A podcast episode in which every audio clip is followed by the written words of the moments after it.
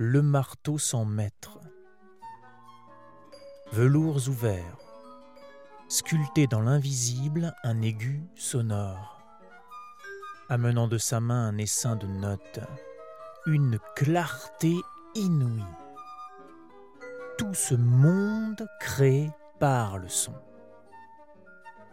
D'un geste passé en éclat, spectateur saisi par le rythme. Du temps pour découvrir un monde, diriger le temps. Des cordes pincées, faire jaillir le bleu, soupir gris de désert.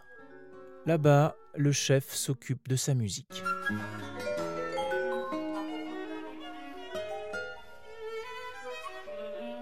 Sculpter les sons, travailler sur un silence.